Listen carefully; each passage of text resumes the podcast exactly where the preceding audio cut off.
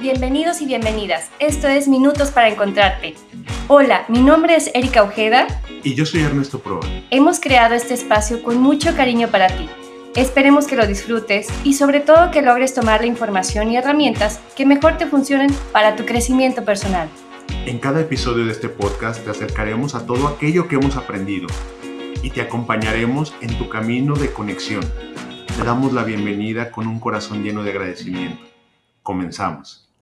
Bienvenidos y bienvenidas a un episodio que va a concordar mucho con el mes de febrero y con la contribución de un cumpleañero próximo, Ernesto Proa. ¿Cómo estás? Pues bien, ya me puse rojo con lo de cumpleañero, porque la verdad es que sí, lo agradezco, siento bonito. Espero que estén muy bien en donde ustedes se encuentren. Gracias, Erika, por por tan bonito cumplido.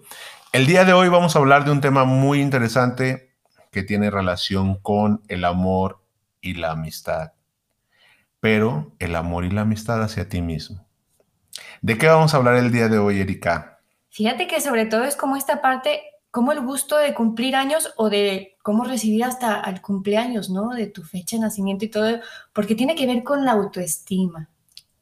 El día de hoy entonces vamos a hablar de mitos, realidades y formas de lograr tener una autoestima alta. Pero sobre todo la idea de hoy es, vamos a desmitificar el amor romántico, vamos a desmitificar un montón de cosas, pero también desde el amor propio, desde la autoestima, para que dejemos tanta eh, exigencia y tanto cotorreo que nos metemos en nuestra cabecita loca también hay mucho romanticismo en esta autoestima. Sí, y mucha exigencia. Y lo vamos a ver en, a lo ah. largo del desarrollo de esto.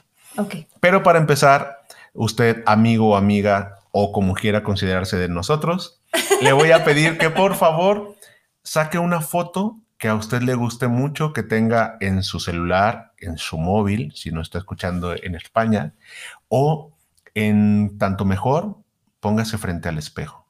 Uy, eso es muy bueno. Vamos a hacer un gran ejercicio. Entonces, estando ahí, o ponga la camarita de su celular y estando ahí, obsérvese.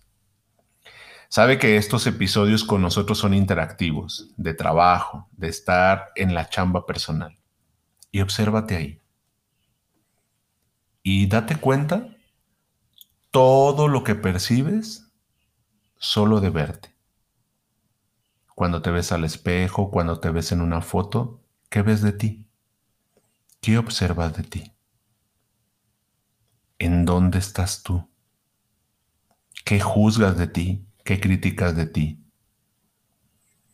Solamente lo que vemos, solamente lo que nombramos, cobra fuerza y relevancia en nuestra cabeza. Y cuando tú te dejas de ver a ti mismo o a ti misma, dejas de existir para ti. Cuando tú dejas de escucharte, dejas de tener sentido para ti. Y ahí tienes a este a este hombre o mujer frente a ti. ¿Qué le dirías en esa foto? ¿Qué te dirías a ti misma Erika? Uy, esa práctica la, la aprendí hace tiempo en terapia.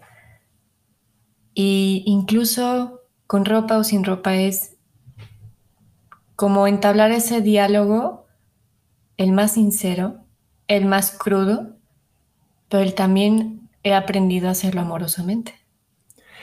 ¿Qué te dirías entonces justo el día de hoy? No mañana, no ayer, no, no lo que en algún momento dijiste. Hoy, ¿qué te dirías? ¿Qué le dirías a esa Kika que está ahí? Que no vas tarde, que lo estás haciendo bien, que sí da miedo, pero que sí puedes. Entonces encontramos palabras acompañadoras que se derivan de un proceso de amor. Sí. Pero ¿qué tal que tú tienes palabras castigadoras, tú que me escuchas hacia ti misma, hacia ti mismo. También hay un origen. Bueno, una vez que arrancamos con esto, despídete de ti, agradecete amorosamente o desde donde puedas, que la edad en la que tienes, pues has llegado a donde has llegado en mucho porque has podido. Pero estoy en la parte más depresiva de mi vida, sí. Y aún así has podido llegar ahí. Estoy en la en el momento más crítico económicamente, en el momento más crítico de salud. Estoy pasando por sí, y aún así llegaste hasta aquí. O que estás agotada, ¿no? Y se vale sentirse cansado. Claro, y aún así llegaste hasta aquí. Sí. Bien. Me gustaría, una vez que arrancamos con esto, tener una frase para ti. Y amarse es elegirse diario y aprender a mejorar en cada paso. Amarse es más que sentir belleza exterior, es abrazar lo que somos aunque sean precipicios y con amor volver los puentes. Sierra Villanueva. ¿Qué es para ti la autoestima? ¿Qué es para ti quererte? Y me gustaría que nuestra queridísima Erika nos diga, ¿para ti qué sería la autoestima? En breves palabras, ¿cómo te tratas a ti mismo o a ti misma? ¿Qué has escuchado que la gente dice sobre la autoestima? Que, en definición, ¿no? Más que adentrarnos en el tema. Sería como el valor que consideras de tu ser y de tu cuerpo y de tu, incluso de tus habilidades cognitivas, ¿no? O sea, lo que sabes y qué valor tienen ante, ante los que te rodean y tu círculo cercano y tu círculo externo, pues. Muy bien. Nuevamente te voy a pedir que saques una hojita, una pluma, un lápiz, un boli donde estés y esta hoja la dobles en tres. Y en la primera columna vas a poner ¿qué amo de mí? En la segunda columna, ¿qué no amo de mí? Y en la tercera columna, ¿qué espero que los demás o las demás amen de mí o acepten de mí? Bien, te voy a pedir que hagas una pausa, no le cambies, no te vayas a una canción, solamente pones una pausa, llenas tu hojita y trabajes en la conciencia de eso que esperas que los demás amen de ti, lo que tú amas de ti, lo que no amas de ti. Ya que lo tengas, retomamos. Léelo y dime claramente en tu cabeza, explícanos cómo sería este amor que sientes por ti.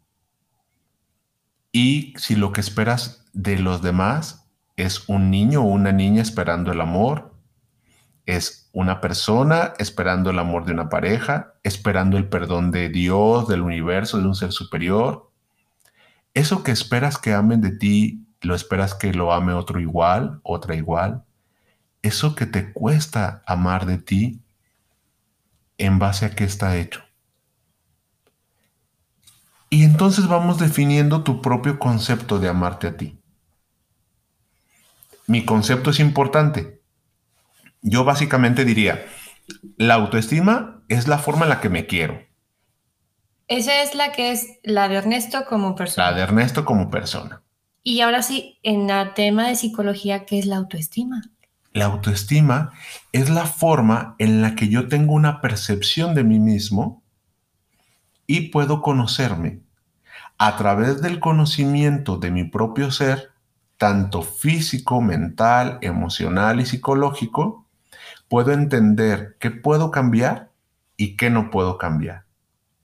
Y en la aceptación comienzo a sentir amor hacia mi persona. O sea, el primer paso va a ser reconocer este concepto para luego aceptar lo que tú dices de la hojita, lo que sí me gusta, lo que no me gusta. Y, después comenzar a trabajar en el amor. Ok. Entonces, la autoestima, muchas personas ahora está tan sobado porque lo escuchas en TikToks, en demasiadas cosas y la autoestima y sí, vamos, tú puedes, ámate. Me empezó a temblar el ojo derecho otra vez. Porque justo ahorita que, que, ya vamos en febrero y que empieza ya todo lo que es el 2022, ¿cómo empieza todo el punch de baja de peso, ponte en tus hábitos, haz el ejercicio que a lo mejor no has hecho en cinco años o en dos años de pandemia. Y entonces dices, híjole, si es una carga, yo a veces la he sentido como pesada, como densa. Claro, lo que se espera de mí, Ernesto, lo que yo, mi persona. En mi caso, muchas de las cosas que han mermado mi autoestima tiene relación directa con lo que los demás me han dicho que yo soy. No tanto lo que tú te dices. No tanto lo que yo me digo, porque en mi cabeza solamente replico lo que me han dicho que soy. Lo que me ha dicho mi mamá, mi papá, mis hermanos, mis amigos, la televisión, las telenovelas. Ok. Y que va girando en torno a todo el combo. Todo el combo que yo soy. Lo que se espera de mi cuerpo, lo que se espera de mis emociones, lo que se espera de mí como mi profesión. Y entonces todos estos estándares de perfeccionismo que me llevan a volver a ver qué tanto soy eso que se supone que tendría que ser y no soy. Y entonces al no serlo, lo rechazo y me peleo conmigo mismo. Es que yo no quisiera medir el 1,81 que mido. No, pues no te puedes cortar los pies, ¿no? Bueno, sí podría, pero ojalá y no. pero tendríamos esta pauta desde lo físico. Es que quisiera, sí, y sí lo podemos modificar y sí hay cosas que son que se pueden cambiar, pero lo que es importante es que no hay ningún cambio si no hay una aceptación. Entonces, en esta aceptación, en este camino, vamos a desmenuzar todo lo que se ha maquillado, o los mitos, mejor dicho, y los que sí son de verdad. Así es. Entonces, vamos empezando, ¿va? Nos han dicho que amarnos a nosotros mismos, ¿qué significa? ¿Qué significa una persona que se ama a sí misma, que tiene una autoestima alta? No, bueno, canta con el de Buenos días, señor Sol, de Juan Gabriel.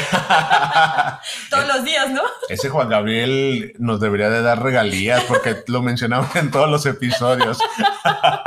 Señal de que está nuestro referente cultural. Exacto. claro. ¿Qué, más? ¿Qué más nos dicen acerca de alguien que tiene una autoestima alta? No está en la parte del enojo, de la tristeza, como de esos sentimientos que son catalogados malos. Sí, y qué bueno que no la, no la ven ustedes, pero hizo una seña de entrecomillado. Sí. Porque, ¿cómo vas a estar triste si tú, tú siempre puedes con todo?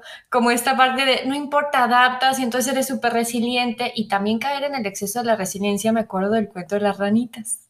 ¿Tú te lo, te claro. Claro, donde les ponen en el fuego, ¿no? Ajá, si una ranita no, no tocara el agua hasta que está hirviendo, pues va a saltar como en chinga. Y la otra ranita que se le calienta el agua poco a poquito, se va a petatear. Claro, porque la va a tolerar. Exacto. Y aprendemos a tolerarla. Entonces, bueno, muy bien. Primero necesitamos entender algo. Sí. Tu autoestima es tu relación contigo mismo o contigo misma. Y entonces, como toda relación, se construye. Esto es rollo de que voy a leer un libro, de me voy a meter a la meditación, de sí, todo eso nos va a funcionar muy bien, pero si no entendemos que es una construcción, amigo o amiga, no tires tu dinero, porque mágicamente no te va a caer, ni siquiera yendo a terapia. Necesitamos, el primer mito, necesitamos quitar es que no es algo mágico, que encontramos en un momento de divinidad y yo me miro en el espejo y digo, wow, me amo tanto, Erika, soy un tipazo. No. Digo, sí lo eres. Claro, sí, sí, no, me refiero al, no de esa manera. Ok. El pensamiento mágico pendejo que dice Oriente Perón. Ay, ¿cómo es cierto eso? No es, no es, no es real. Yo construyo una relación conmigo mismo. Y así como construyes una relación con los demás, con las demás, de esa manera construyes una relación contigo. Y entonces necesitamos entender cómo es la relación contigo mismo. Para poder llegar a una autoestima elevada y alta, necesitamos checar primero cómo está tu relación. Bueno, lo vamos a ver un poco más adelante. Entonces, primer mito no es algo que surge de la lectura, es algo que se trabaja. Y como ya habíamos visto en el amor, el amor es una decisión. Señor, señora, usted que me escucha, usted que está en este momento en el podcast, ¿ya se dio cuenta que hoy usted puede decidir y elegir amarse? Que no es algo en lo que mágicamente vamos a llegar, sino que usted tiene que decidir amarse. Y no importa la edad que tengamos, ¿verdad? No importa. A lo mejor a algunos se les facilita porque de niños, de niñas, les fomentaron el amor, les ayudaron a tener una relación saludable consigo mismos, pero a otros quizá no. Bueno, entonces, primer mito no viene de la magia. Segundo, al ser una relación, es de altibajos. No quiera decir usted que yo me amo, me construyo y todo el tiempo estoy feliz. Mira, América. Ah, no. No, hay días y se valdrá como en cualquier relación que hay momentos en que no sé cómo estar conmigo. Hay momentos en que aprendo porque yo soy un ser que está evolucionando. Y entonces este rollo de, sonríe, tú puedes ser tu propio líder, vamos.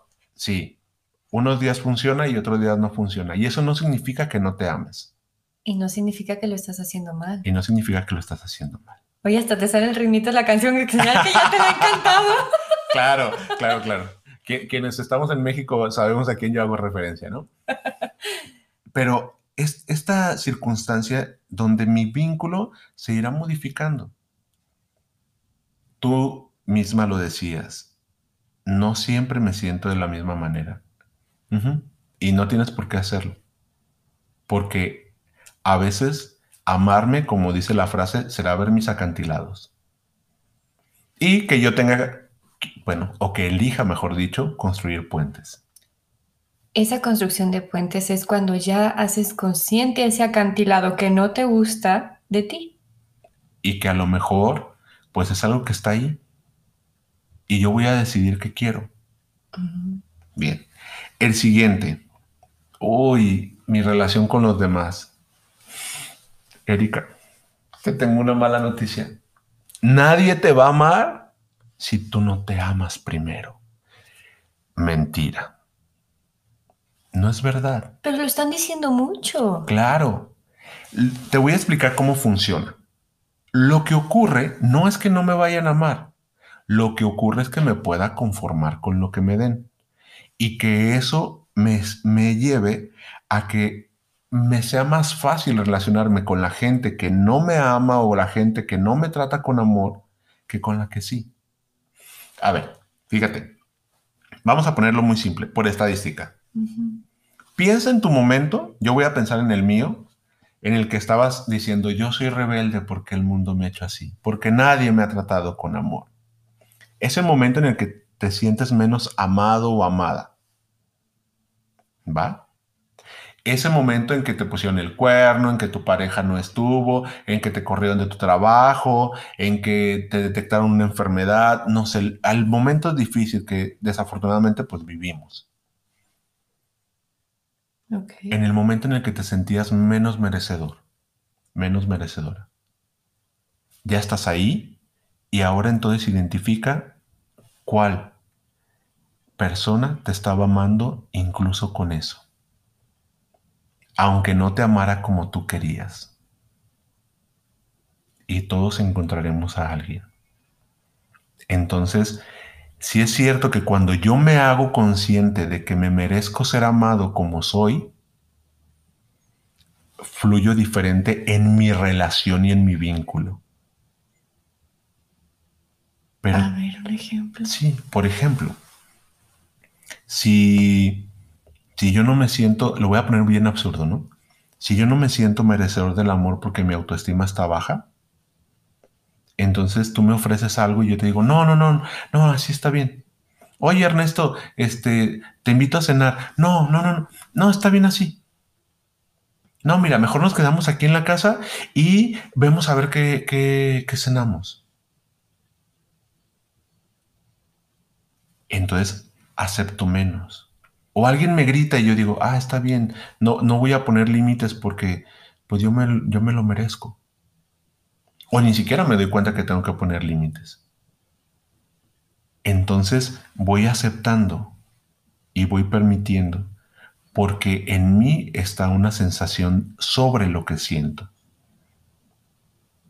que no es una realidad, pero siempre me va a amar alguien, porque a veces nos exigimos. Tú no vas a encontrar pareja hasta que no te amen. No, espérame, puedes encontrar miles de parejas. Es cierto que en el momento en el que elijas el amor propio y que elijas, encontrarás otro tipo de personas o te darás permiso de otro tipo de personas. Las que van a estar ahora sí amándote en todos los aspectos, en todo el abanico de pues la alegría, la tristeza, los días que no te quieres ni levantar o cosas así. Otro mito de la autoestima es no sentir emociones negativas, que ya lo tocamos, ¿no? Es como, no es cierto, tú te puedes enojar. A ver, puedes tener una autoestima alta, no es que seas trascendido, no eres Jesucristo, ni, ni en el que tú creas, ¿no? Ni Mahatma Gandhi, ni inclusive este cuate se enojaba. Buda, el que tú quieras, a quien tú le reces. O, o en lo que tú creas. Pues no, porque tú eres humano, eres humana, y esa es una bendición. Entonces, pues sí, cuida nada más la forma en la que explotas y la forma en la que eliges vivir las emociones. Fuera de ese cotorreo, tú puedes vivirte como tú quieras porque eres una persona. Es que si fueras feliz no te enojarías. No, no, no, pues soy feliz, pero hay momentos en que hay cosas que me molestan. Incluso los sentimientos, digo, es la virtud del ser humano vienes a sentir. A lo mejor en esas facetas no tiene que estar vinculado o lo teníamos yo en este caso lo tenía cruzado de, ah, entonces si, si eres muy alegre y todo vibras alto y entonces eres una persona que se ama mucho. Y ahí estaba distorsionadísimo mi concepto de autoestima. Bien. Otro mito de la autoestima es, ¿hay autoestima o no hay autoestima? No. La autoestima es una fluctuación. Como es una relación, fluctúa. Mm. Entonces nosotros más bien hablamos de autoestima alta, de autoestima baja, de una autoestima que se establece, lo vamos a ver porque la persona es el parámetro. Entonces yo hay momentos en que yo puedo voltear a ver mi cuerpo mi, y decirme cómo me gusto y cómo me amo. Me acepto como soy. Y luego volteo a verme como profesional y decir, híjole, aquí me cuesta trabajo. Sí, pues porque para algunas cosas podré tener la autoestima alta y para otras será mi área de chamba y de trabajo. Y ese es otro mito, porque pensar que en mi autoestima alta yo salgo y florezco y en todos lados libre soy. Y entonces decimos libre soy y, todo este bagaje de movimiento que tenemos en nuestro querernos, pues es una fluctuación. Y si yo acepto, entiendo en qué cosas necesito trabajar, en qué momentos, cuáles son las situaciones que hay. Otro mito de la autoestima es que alguien que no tiene autoestima no triunfará en la vida. Y no, porque la verdad es que hay gente, un montonal de gente que tiene un ego tan elevado que su ego les lleva hacia adelante. Y no necesariamente alguien sumamente triunfador en lo que cada quien crea que es el triunfo, pero vamos poniendo en esos estándares capitalistas, pues vemos y digo, tiene una, una autoestima tan elevada. No, y lo vemos en muchos influencers. O sea, ¿tienen elevado el ego? Sí, porque cuando los critican, ¿cómo, les, cómo lo sienten?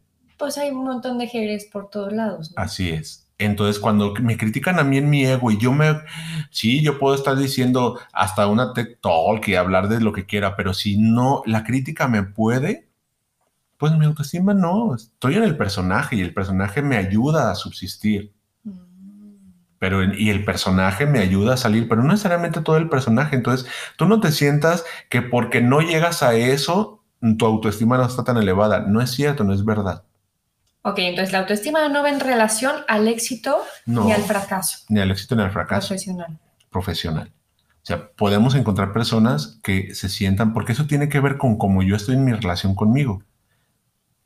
Digo, yo no lo conozco, no metería las manos al fuego por él, pero si observas a un Kenny Reeves, cómo es que este actor se mueve en la vida, responde, pues es un hombre que está aterrizado y que entiende que su chamba nada tiene que ver con lo que él es. No se vende como la estrella y el personaje, él sigue siendo él. En sus formas, en sus maneras, dicen que hasta viaja en el metro y hace cosas como muy, muy cotidianas. Entonces, esta humanidad que él tiene, pues podríamos decir, no, es que no se vende como, no sale así con la marca, con Gucci, con Versace, no sale, pues no lo sabemos. Pero no hablaríamos de que tendría baja autoestima. O sea, eso es algo que nos venden. El siguiente concepto es que alguien que tiene una autoestima elevada o que tiene mucha autoestima, las puertas se le van a abrir y que el mundo le va a fluir porque vibramos alto. No. Muchas veces también la gente se le abre las puertas porque sabe cómo ser astuta. Y eso no tiene que ver con la autoestima. Ahora, si yo tengo una autoestima elevada, ¿todo mundo me va a querer? No, tampoco. Porque ese es tu vínculo contigo mismo. Lo que va a ocurrir es que te va a dejar de importar quien te quiera de alguna manera o respetarás las formas en las que esa persona te puede o no te puede querer. Aunque no coincidan con tus formas de amar. Aunque no coincidan con tus formas y tus maneras de amar. Volvemos a caer en aceptación. Como te estás aceptando a tú mismo, pues estás aceptando por ende el exterior, ¿no? Tal cual. Bien. Cuando tú observas todo esto, Erika, ¿qué opinas de ti misma? ¿Cuál sería? Yo te digo qué voy a opinar de mi misma. Ok, ¿eh? ok. hablando sí, porque te vas a hacer la pregunta. Sí. Fíjate que, que sí tenía como estos conceptos no tan claros como los estás exponiendo, porque yo también pensaba que si alguien se ama mucho, eh, se escoge como esta prioridad de, de, amor propio, pues va a llegar entonces ese, otra vez el romanticismo de la pareja, del amor verdadero, de que ahora sí me van a, a tratar como yo espero, y, vuelvo a caer a veces en la trampa de la expectativa, y entonces desligar este concepto y, y como ahora sí delimitarlo en mi concepto que va a ser a lo mejor diferente incluso al tuyo o al, al que tenga de, de, alguien que conozca, pues siempre deja mayor certidumbre, mayor claridad, ¿no? Sí, en mi caso, para mí ha sido muy fundamental entender mi historia y entender mi cuerpo para poder trabajar en mi autoestima y en mi relación conmigo mismo. Porque algo que estaba muy marcado en mi historia de vida era la forma en la que a mí me ayudaron a ver mi cuerpo. Y la crítica que hacían sobre mi cuerpo, mis formas, mis maneras. Y entonces yo me fui convenciendo de que esas eran las formas. Entonces relacionarme con mi cuerpo desde esas maneras fue una forma en la que yo aprendí a rechazar lo que yo soy. Y aprendí a algo importante. Para yo empezar una relación conmigo mismo, primero tenía que hacer cómo estoy realmente conmigo mismo. Y en muchos momentos para iniciar este proceso fue aceptar que estaba enojado conmigo. Y que a lo mejor no estaba enojado conmigo, me enojaba conmigo para no poderme enojar con otras personas. Ah, entonces preferías explotar contigo uh -huh. en lugar de cobrarle a... En lugar de decirle, es que estoy tan enojado por todas las veces que tú me dijiste a mí.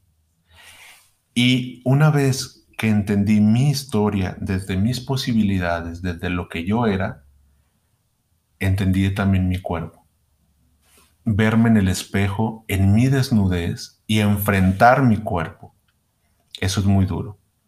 Y ver mis lonjitas, mis estrías, y aceptar que quiero y que no quiero. Aceptar lo que no quiero. En lugar de venderme el rollo de yo frente al espejo me tengo que amar. No, no te tienes que amar. Porque para amarte primero necesitas vencerte en el no amor. Mm.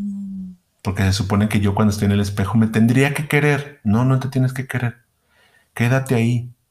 Entiende las formas, entiende el proceso y entonces sabremos cómo sanarlo para que sí puedas amar, no desde la expectativa, sino desde lo que es. Yo veo los cuerpos ahora como sexólogo y demás, y a mí me encanta la desnudez de las personas, ¿no? Porque encuentro que los cuerpos hablan de historias, pero también hablan del amor y hablan de las formas, en los contactos eróticos y sexuales. Se me hace increíble cómo un cuerpo puede permitirse vivir, experimentar tantas cosas y cómo un cuerpo también se puede bloquear, igual a nivel emocional, igual en la vida.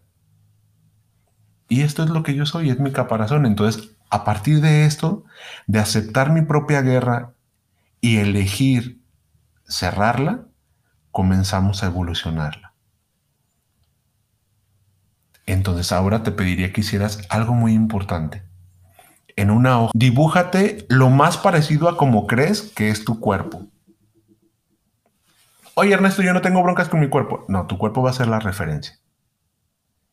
Y de tu lado izquierdo, ahora sí vas a poner todo lo que necesita tu cuerpo que tú le ayudes a entender. Todo lo que necesita tus emociones y tu historia que tú necesitas entender. Y en el otro, lo que ya has logrado. ¿Qué si logras hacer por ti y para ti? No importa si pudiera ser algo simple o algo muy complejo, porque eso te va a ayudar a encontrar en ti lo que sí está pasando también. Y a partir de aquí, ¿cómo sería fomentar una autoestima alta? Conócete. Entra a un proceso de autoconocimiento, sin expectativas y sin romanticismo. Esto es lo que soy. Erika, tres cosas que no te gusten de ti, yo te voy a decir tres cosas que no me gusten de mí. Ay, quiero, soy impaciente. No soy constante, Ernesto, en muchas áreas. Algunas, no me voy a castigar tanto. Y, y la verdad es que a veces caigo otra vez en las expectativas. Fácilmente. Entonces, si viéramos tu silueta y ahora yo te dijera, ¿de qué manera te castigas con eso? ¿De qué manera sufres o pasas malos ratos por esas consecuencias? ¿Qué te dirías a ti misma? Respira profundo, no todo está en tus manos. Y solamente Quédate con lo que sí te está gustando, con lo que sí te suma, con lo que sí te da paz. Ahora, el siguiente nivel, ¿qué le pasó a Erika que aprendió a ser desesperada? Uy. Lo que nos quieras confesar, ¿no? Pues fueron 37 años de odiarme. 37 años de siempre vivir queriendo ser talla 7. Siempre era una lucha interna con con estrías desde los 11, con 15 nutriólogos fueron en mi vida. Entonces era una lucha con la báscula y con las tallas impresionante, al grado de jamás querer ir a la playa porque tenía que usar traje de baño. Pues imagínate, en un encuentro íntimo era súper difícil para mí, porque era en la desnudez lo peor que era, para mí era el peor castigo. Y si pudieras decirme una razón por la cual llegaste a ese punto, ¿cuál sería? Ah, pues yo vivía comparándome con, con mi círculo cercano, que eran muy delgaditas, eran muy este, estilizadas, y, yo crecí como esta jirafa alta, eh, de talla, o sea, de verdad era, pues el promedio son unos 60, yo mido unos 73, y entonces salía del promedio y, ah, las jirafas hasta atrás, las que eran las fotos de la escuela, entonces me sentía un monstruo, pues como Goofy de, alto y toda me empezaba a jorobar mucho. Claro. Si pudiéramos ir por esa Erika hasta la fila de atrás, ¿qué harías por ella? Uy, dale un beso y un abrazo enorme. Ay, me soltaría a llorar. Entonces, esa es la respuesta, ir hacia mí en mis momentos, para poderme entender, entender mi contexto, y eso ayudará a que mi autoestima pueda estar mejor. Soy lo peor, nadie es lo peor del mundo, pero también nadie es lo mejor del mundo. Solo somos lo que podemos ser, que estamos trabajando en ser mejores de acuerdo a lo que cada quien pueda. Y entonces yo en mi caso podría entender que en mi relación también con mi cuerpo fue entender que lo que yo era, pues estaba obedeciendo también a la mejor forma que pude alimentarme en algún momento, a la mejor forma en la que pude entender cómo darme amor, o cómo inclusive solamente sobrevivir como un acto amoroso para mi cuerpo. A nivel de lo que no me gusta, también entenderme a mí y poder decir, yo también soy la respuesta y el origen de algo. En mi caso soy cuadradísimo y muy rígido en muchos momentos. ¿Y cómo entender que me comencé a volver cuadrado y rígido? Porque en muchos momentos el que las cosas no se hicieran de una cierta manera me dio tanto temor que yo como niño sufrí demasiado estar en situaciones que yo no sabía que iba a pasar. Entonces, esa es la respuesta, ir a tu historia para poderla entender. Estar en el momento presente, en la historia que construyes. ¿Y cómo es una relación que se ama? Es una relación conmigo mismo donde me puedo perdonar. No puedo perdonar lo que no conozco. No puedo llegar al perdón si primero no tuve una confrontación, un momentito de, estrés, un ser claro conmigo, un reclamarme, un soltar mi dolor, mi enojo, mi tristeza, mis miedos, para luego pedirme perdón.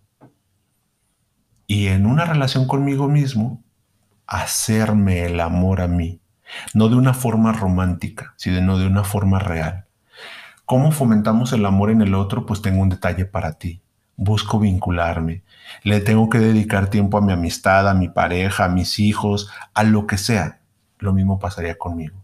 Todos los días necesito tener un detalle para mí, construir una relación conmigo, cuidar cómo me hablo, porque mi cerebro no entiende de, de bromas y la manera en la que yo me hablo es una manera en la que yo construyo mi propia relación.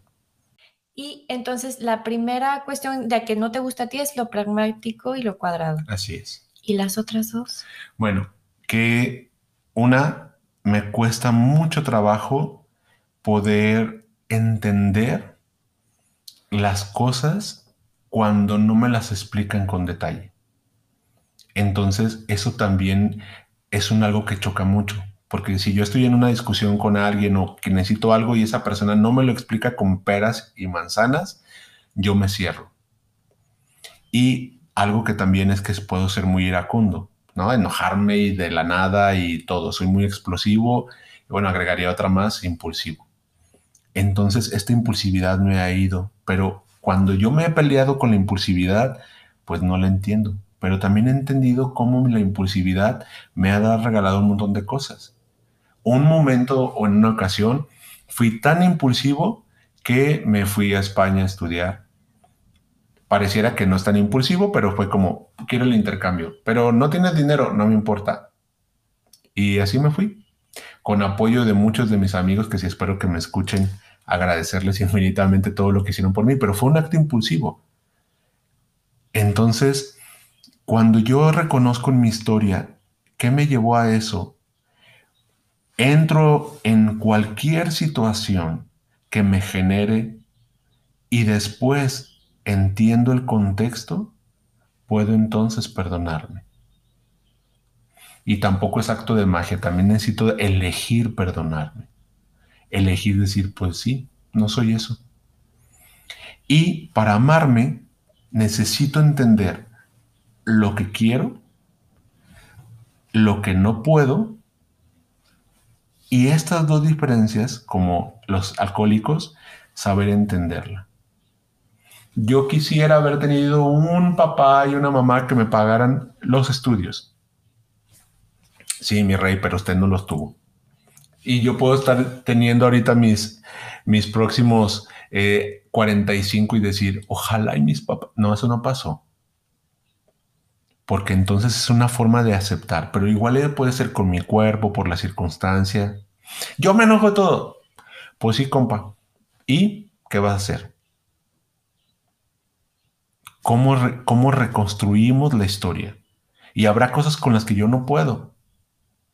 Que nosotros a nivel psicológico le llamaremos estructura cognitiva, ¿no? Es como decir, mm. Ya si me quitas el hecho de mi cuadradez, a ver, cambia, deja de ser cuadrado. Pues déjame ver si esta cuadratura no está instaurada en mí como una forma que sostiene muchas cosas.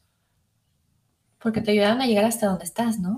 Y además porque sostendrán a lo mejor una forma en la que me vivo. Y cuando yo deje de ser cuadrado no voy a saber cómo manejarme de otra manera porque la cuadratura es algo que me ayuda a estar en el mundo.